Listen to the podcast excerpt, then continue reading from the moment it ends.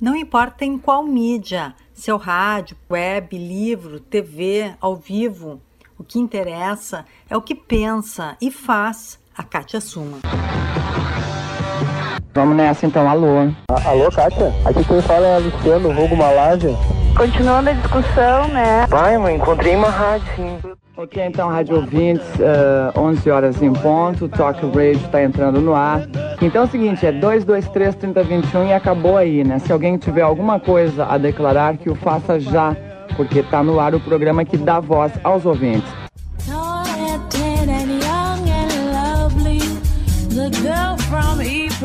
A Kátia é e sempre será a nossa eterna voz da Ipanema. Mas ela é isso e muito mais. E aí, rádio ouvintes, telespecs, tudo bem? Bem-vindos. Está começando mais um Sarau Elétrico.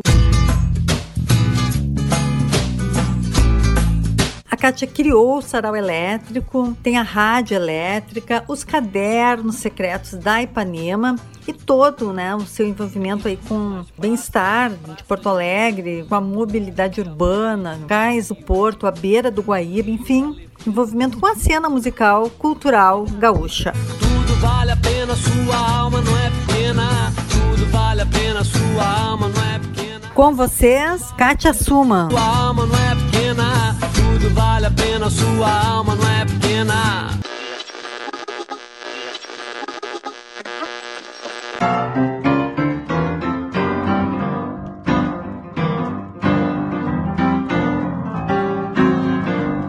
Kátia, o Sarau Elétrico completou 21 anos de trajetória agora em 2020.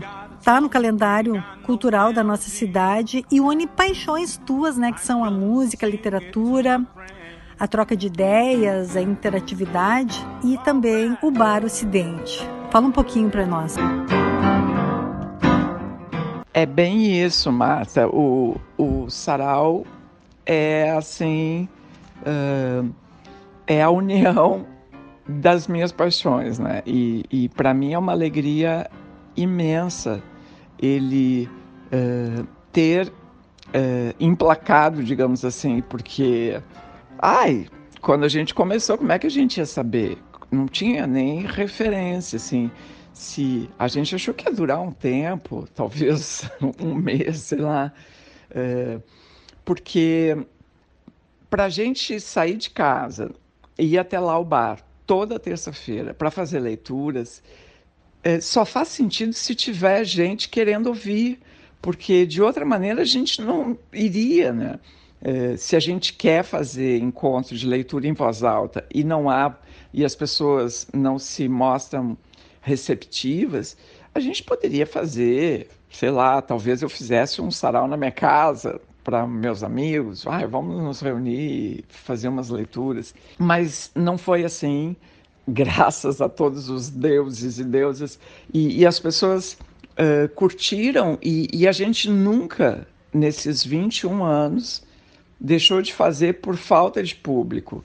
Sempre tem gente lá e um público que sempre se renova e as pessoas vão lá para ouvir textos sendo lidos. Isso eu acho realmente incrível, é, incrível o poder, a atração da literatura, né? da literatura, no caso, falada.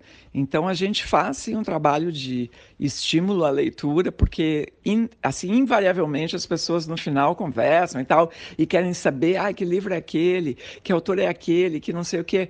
Uh, pedindo as referências. E a coisa de encerrar com música tudo a ver. Então, como tu disse, uh, são várias paixões. Né? O Ocidente é um lugar que eu amo e que eu vou desde frequento desde os anos 80 e inclusive estou trabalhando num livro para contar a história do Ocidente que completa 40 anos agora nesse fatídico ano de 2020 e é um bar importantíssimo para a cidade porque assim ele definiu de uma certa forma a cara do Bonfim. A gente pode assim só para é, citar um, um um, uh, uma evidência da importância, Se não fosse o Ocidente há 40 anos ali naquele casarão, aquele casarão já não existiria mais. Como muitos vieram abaixo, como Baltimore veio abaixo, né? E, e haveria ali naquela esquina provavelmente um prédio genérico com um, um estacionamento bem grande, porque porque não há preço pelo patrimônio histórico da cidade. É preciso que as pessoas se interessem por isso e façam uh, a sua parte. Né? No caso, o, o, o, pessoal do Ocidente escolheu aquele casarão, o casarão estava caindo aos pedaços. Já quando eles alugaram lá em 1979. Então, eles reconstituíram o telhado e de lá para cá, o FIAP, que é arquiteto, vem mantendo, fazendo a manutenção daquele prédio, ampliando, melhorando, etc, etc. Então tu imagina o Bonfim sem aquele casarão ali. Né? Ele teria outra cara, ele seria de outro jeito. A própria sociabilidade do, bar, eh, do, do bairro está muito definida na, por conta daqueles bares, né? Ali, tanto a lancheria do parque como o Ocidente, que foram os que uh, sobreviveram. E a literatura uma paixão antiga, assim, porque foi a primeira coisa que me despertou, assim, é, na, na minha fase de colégio, assim, primeiro e segundo grau. Eu sou antiga, né? Eu peguei ginásio e depois era científico e clássico, né? É, e, e, eu, assim, desde sempre eu escrevia redações, eu gostava, e eu gostava de ler, e isso eu fui levei para a vida inteira. É. E aí teve um momento em que eu comecei, mas eu já trabalhava na rádio, que eu fui fazer faculdade tardiamente, já com 30 anos, sei lá, eu comecei a trabalhar na rádio com 24 anos. Ai, eu não me lembro mais com que idade eu fui fazer, mas aí eu entrei pensei, vou recuperar a minha paixão, que era letras. E eu entrei no curso de letras e comecei a fazer. E lá pelas tantas, eu trabalhando já na rádio, eu sentia necessidade de uh, estudar mais a questão da, da sociologia, de política. Eu queria saber mais, porque sabe, ter um pouco mais de domínio nesse universo. Acabou que eu fui que eu comecei fazendo umas cadeiras de sociologia e no fim eu migrei de curso e me formei em sociologia. Depois eu fiz o mestrado em comunicação para só no doutorado voltar a letras, né? Que, e resgatar essa paixão. Então, a literatura sempre foi importante na minha vida. E o sarau me fez, então, vivenciar isso uh, com mais. Uh, como é que eu vou dizer? Bom, o aprendizado desses 21 anos né, ao lado ali do professor Fischer e de outros companheiros que passaram hoje é o Diego Grando, que é um cara jovem, inteligentíssimo, um poeta que também muito me ensina. Passaram por lá o Moreno, a Cláudia Tajos, o Frank Jorge. E essa coisa de tu ter que toda semana preparar um material para ler, é, isso te exige um repertório. Então, obviamente que eu passei a ler muito mais, até porque eu tinha que, né? Eu não posso chegar lá toda semana com o mesmo, mesmo repertório, tenho que estar tá sempre me atualizando, lendo o que eu fazia na música, na rádio, eu faço com a literatura hoje, né? Então, valeu, Sarau Elétrico!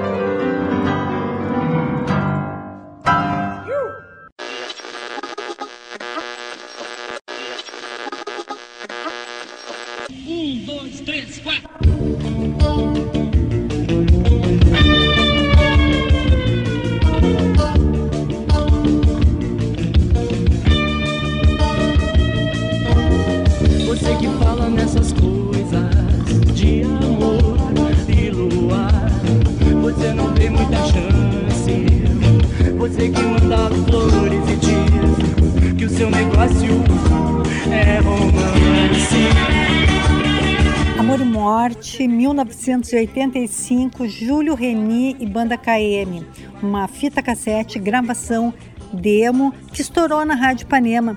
Kátia, você tinha noção na época da importância da rádio, da importância do trabalho de vocês, do teu trabalho para a cena musical gaúcha, fomentando toda uma economia criativa? Bom, sobre a Ipanema, é, ah, é claro que a gente não tinha uma consciência histórica, porque isso é, só é possível assim em retrospectiva, né? Quando tu tá vivendo o negócio, tu tá ali uh, vivendo. Tu tá muito. Não tem um distanciamento, assim. Mas a gente sabia, sim, pelo, pela resposta que a gente tinha do público e dos artistas e da, da cena, quer dizer, dessa cadeia criativa e produtiva da música, a gente, quer dizer, isso inclui estúdios, inclui casas de shows, inclui na época tinha loja de discos e etc. É, loja de instrumento, estúdio de ensaio, enfim.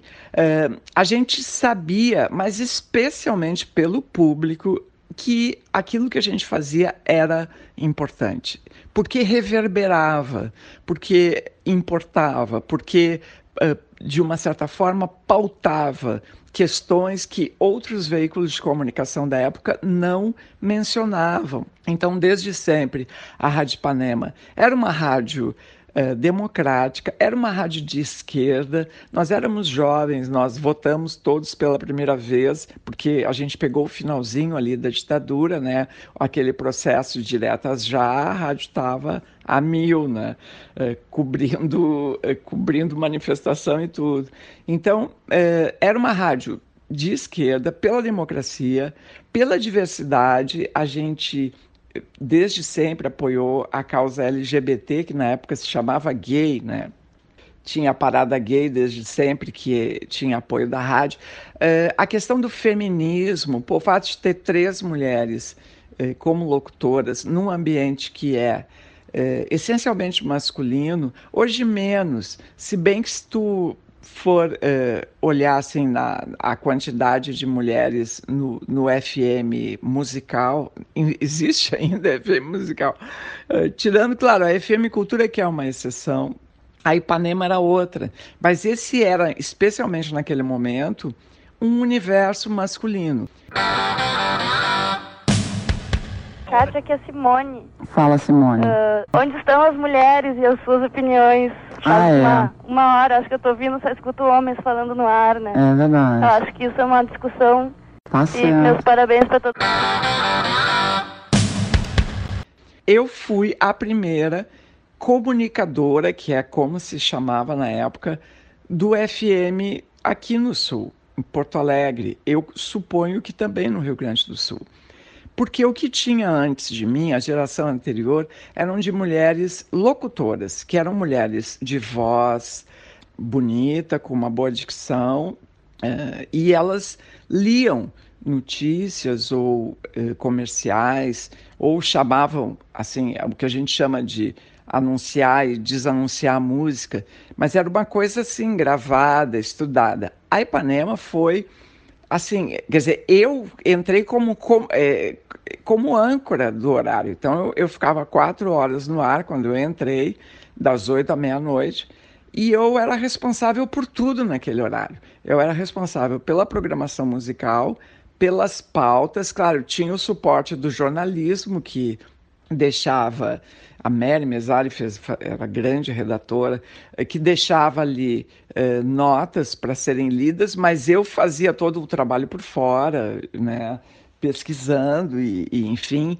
Uh, então era pauta, programação musical, entrevistas e, e ainda a interação com o ouvinte, porque não tinha produtor, não tinha alguém para atender o telefone. Então era tudo. Né? E isso foi muito. Vinhetas, eu adorava fazer as tais vinhetas que a gente conversou em off, amava. Então, assim, claro, eh, hoje eu tenho muita clareza disso, que a Ipanema foi fundamental para a consolidação dessa cena musical dos anos 80. Antes já tinha havido a Rádio Continental, né, nos anos 70, que também é, deu um up para a cena que começava a se formar é, de jovens, do que se chamava de MPG, né? E, mas a, a, a, Ipanema pegou um outro momento e foi um momento assim realmente de explosão da cena musical jovem no país, com uh, o, o Rock in Rio, o pessoal do Rio de Janeiro, Barão Vermelho, Barará, uh, a cena de Brasília, uh, a cena de São Paulo e aqui em Porto Alegre foi muito forte também. Então, na época, a gente sabia que era importante, mas a gente não tinha essa. Uh, claro que nem poderia ter né, essa clareza.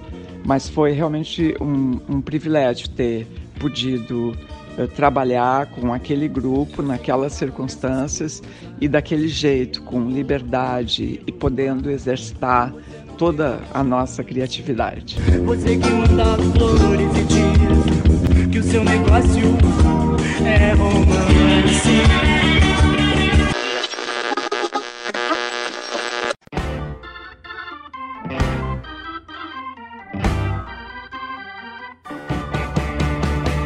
Rádio Elétrica orgulhosamente apresenta Sarau Elétrico Ficções. Vou indo. Qualquer coisa, qualquer coisa a gente corta em dois.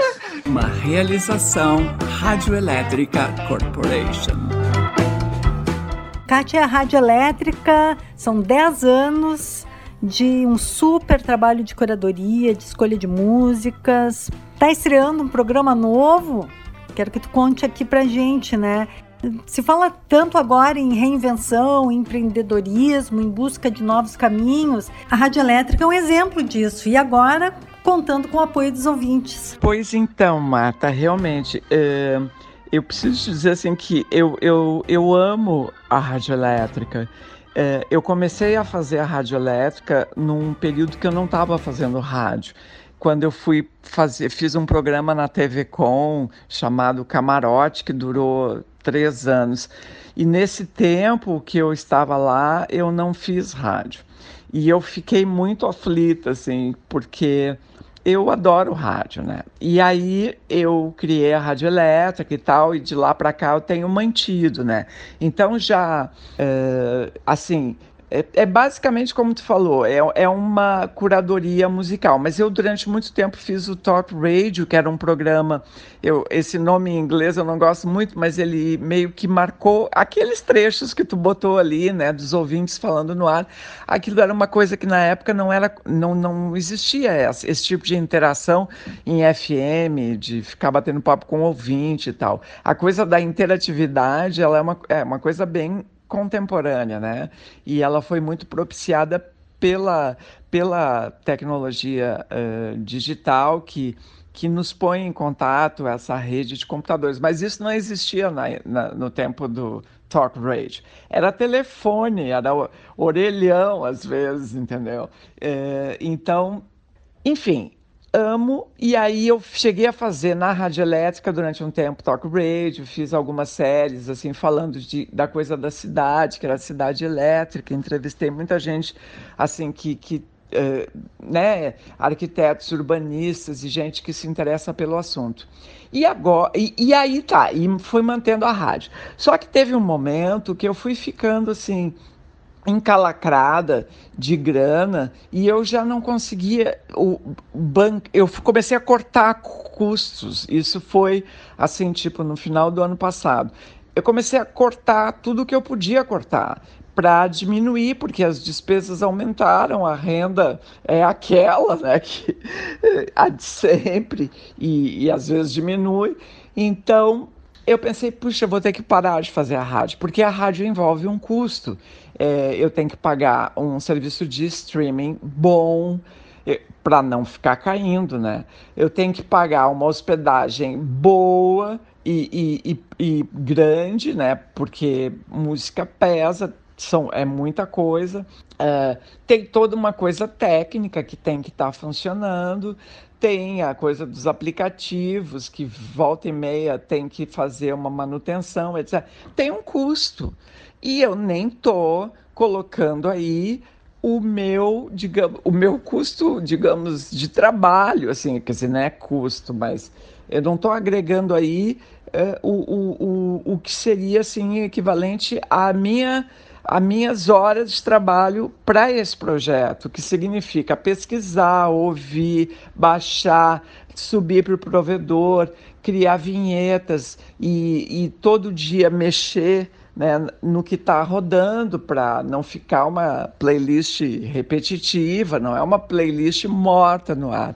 É uma coisa viva que está sempre sendo atualizada e modificada, etc. E aí eu pensei, uh, me ocorreu assim, conversando com um amigo meu que é muito fã do, do Fito Paz, eu falei, não, tu tem que fazer um clube do ouvinte, vamos ter que, vamos botar o clube do ouvinte no ar.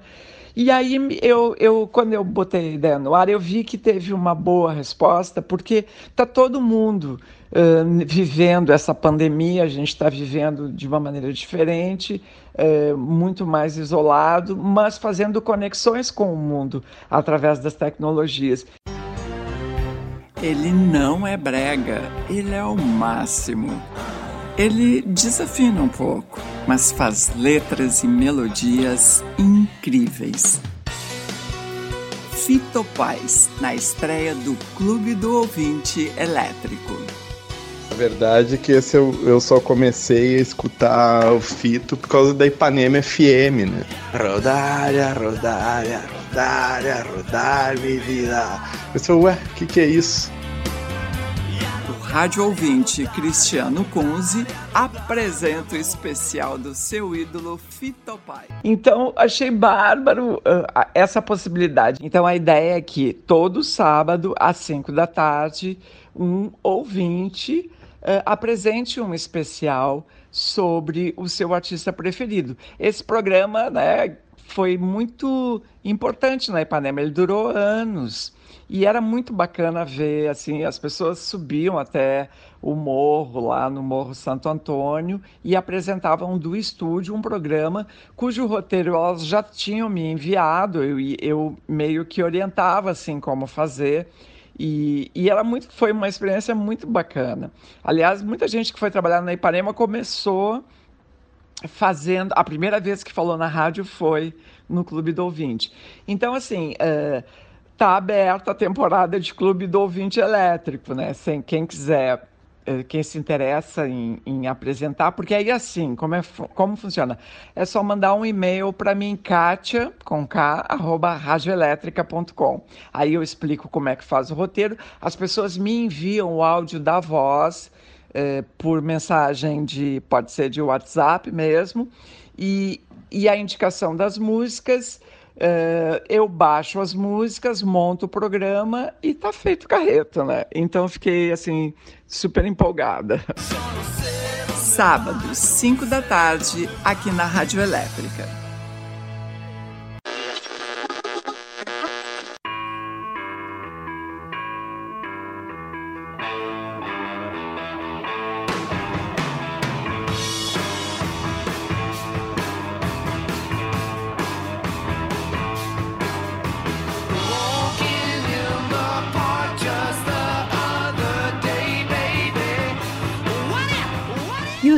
Secretos da Rádio Ipanema FM, teu livro. Que maravilha, Kátia. Quando é que tu te deu conta da preciosidade que tu tinha em mãos, com tantas histórias? Sempre foi um hábito teu fazer essas anotações, caderninhos, anotando pensamentos e ideias e coisas que tu achava interessante?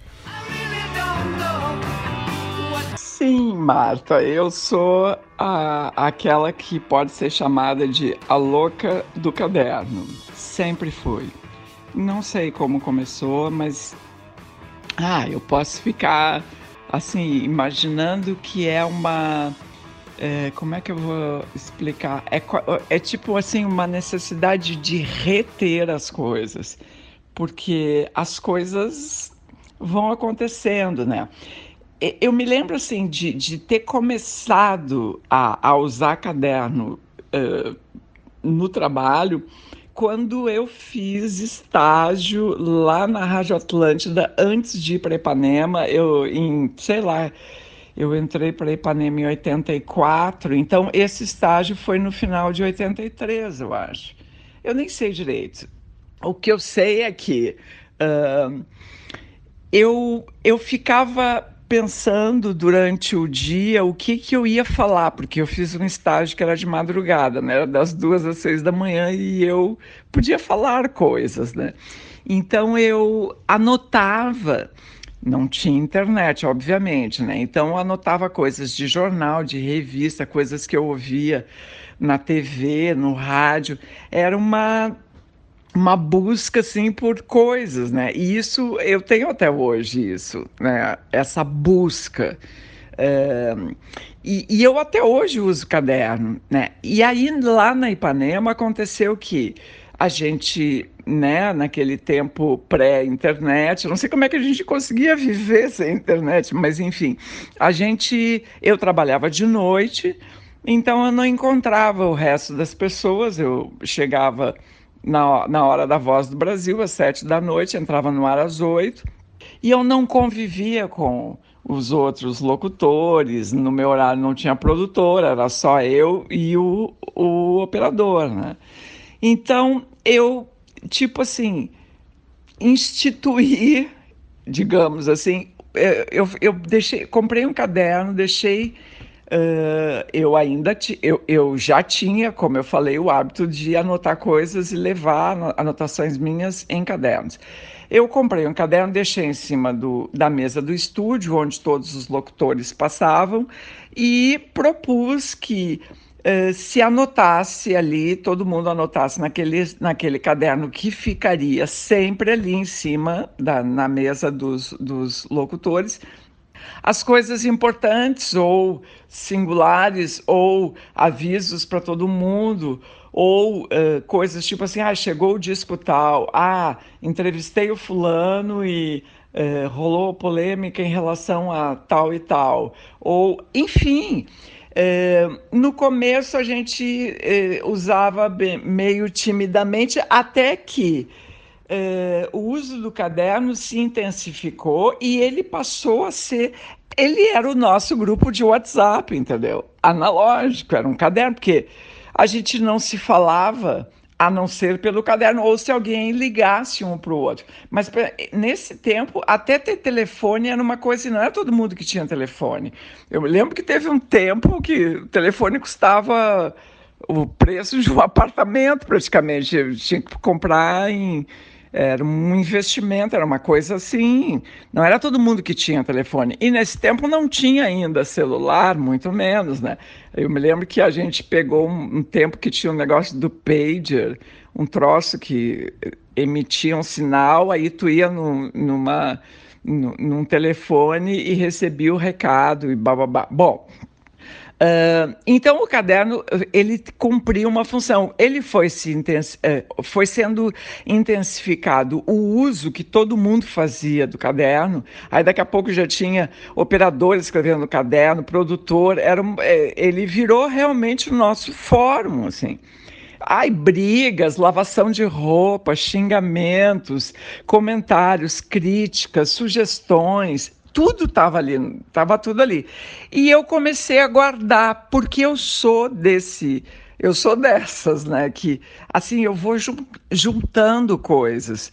É, não sou uma acumuladora de coisas assim, digamos. Na minha casa não tem um monte de coisinhas assim, bibelose e coisas. E eu não é esse tipo de coisa que eu acumulo, mas esses cadernos, eu pensei, não, eu vou, eu vou guardar isso. É, eu não, não podia me desfazer, eu achava que era importante. Aí eu comecei a. Eu comprava o caderno e disse: bom, tá, então eu, eu vou recolher esse caderno, trago outro amanhã. Aí daqui a pouco, alguns começaram a se ligar e também queriam ficar com os cadernos. Então, tipo assim. Aí a, ai, a média, assim, ah, então eu que, que eu quero ficar com o caderno também, não sei o quê. E aí, tá, meio que se, estabe se estabeleceu quase que uma micro disputa. Mas quando eu comecei a escrever é, o livro, que foi feito a partir desses vinte e tantos cadernos que cobrem de 85 a 97, é, o Mauro, por exemplo, o Mauro Borba, quando ficou sabendo que eu estava fazendo, inclusive eu entrevistei ele, ele me deu alguns cadernos. Ele tinha dois cadernos, estavam com ele. Não sei mais quem me deu também um que tinha guardado. Então, assim, eu não tinha ideia do. Eu sabia que aqui ali estava. Uh, documentado e uma maneira da gente interagir e de fazer a rádio. E mais, como a gente pensava a rádio, né? o que a gente pensava da rádio que a gente fazia. Né? Então, ele foi, ele era muito rico, mas eu guardei isso durante anos, entendeu? É, então, tu imagina, desde 85, né? Então, poxa, 35 anos, é isso? É.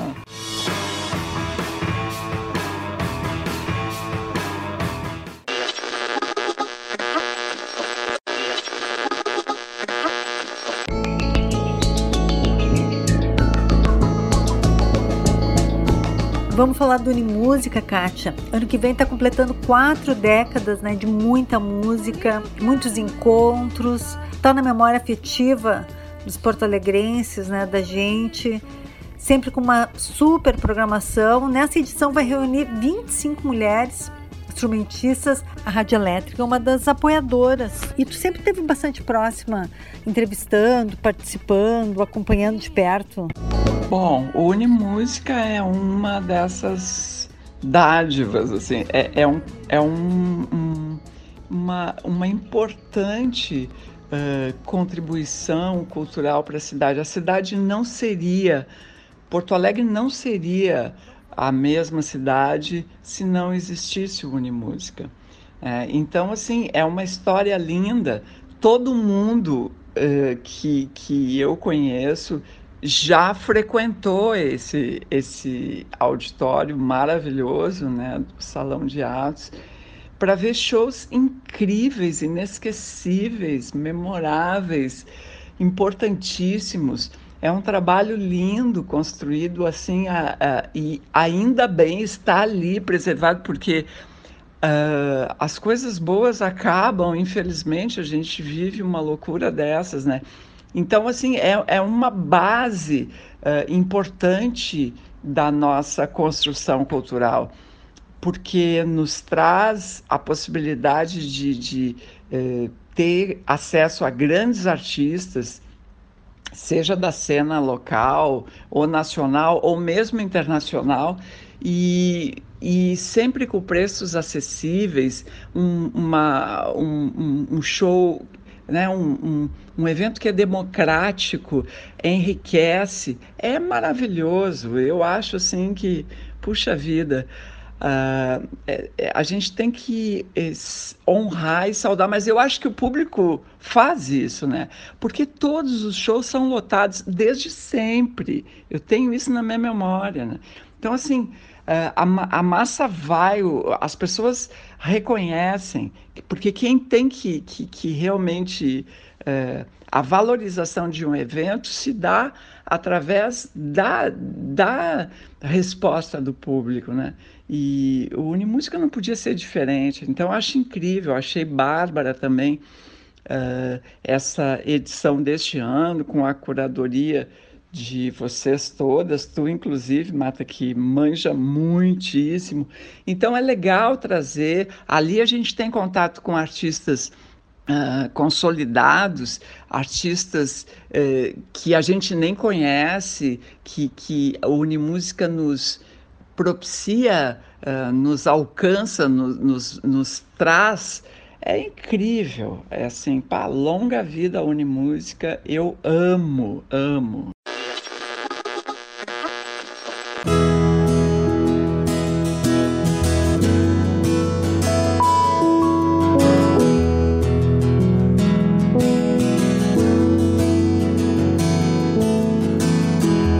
Vale das calçadas tortas, trilhos que não há.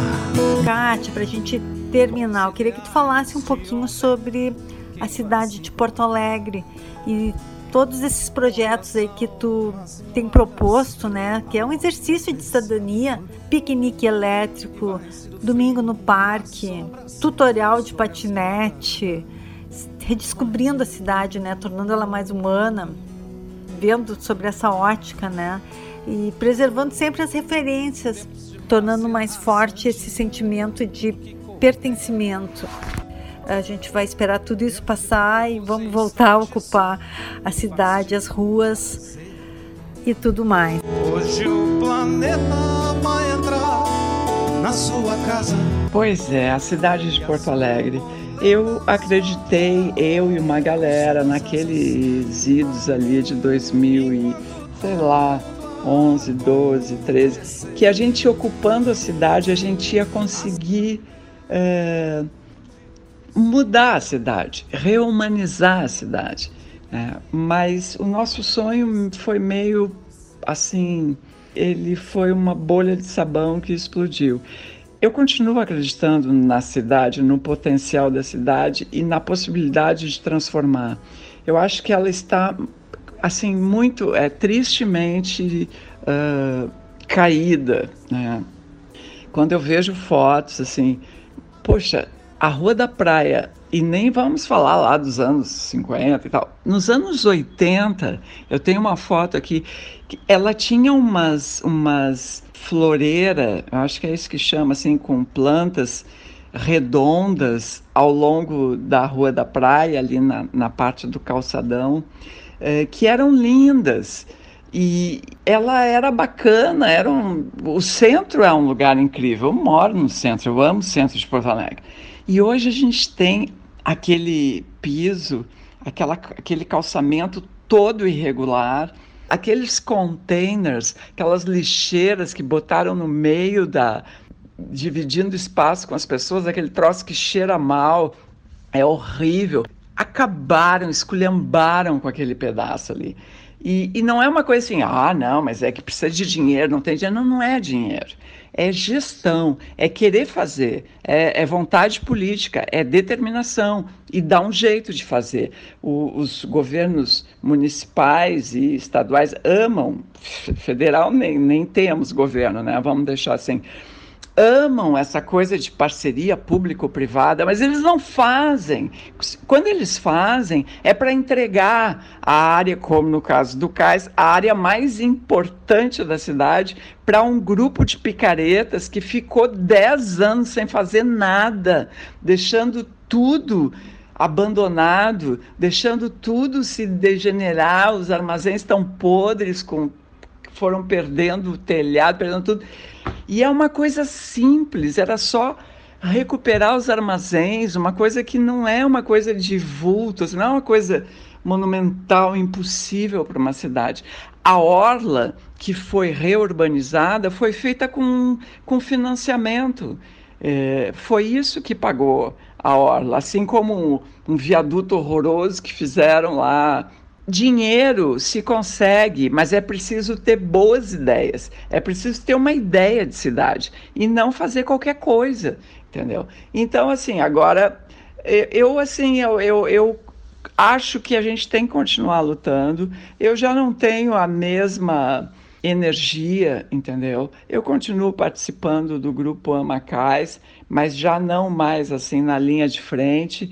É, mas eu continuo apoiando e vou continuar fazendo o que eu posso. O que eu posso talvez não seja muito, mas eu posso trazer o assunto para a pauta, eu posso botar a coisa em discussão, eu posso fazer, influenciar as pessoas a, a debaterem a questão, a se posicionarem sobre a questão, a pensarem sobre a cidade. A cidade era maravilhosa. Eu tenho uma foto no meu perfil uh, do Facebook eh, que, que é uma foto antiga ali do tempo em que é, é, do mercado público, com a praça que existia ao lado do mercado público, onde hoje é aquele abrigo de ônibus, que é horroroso.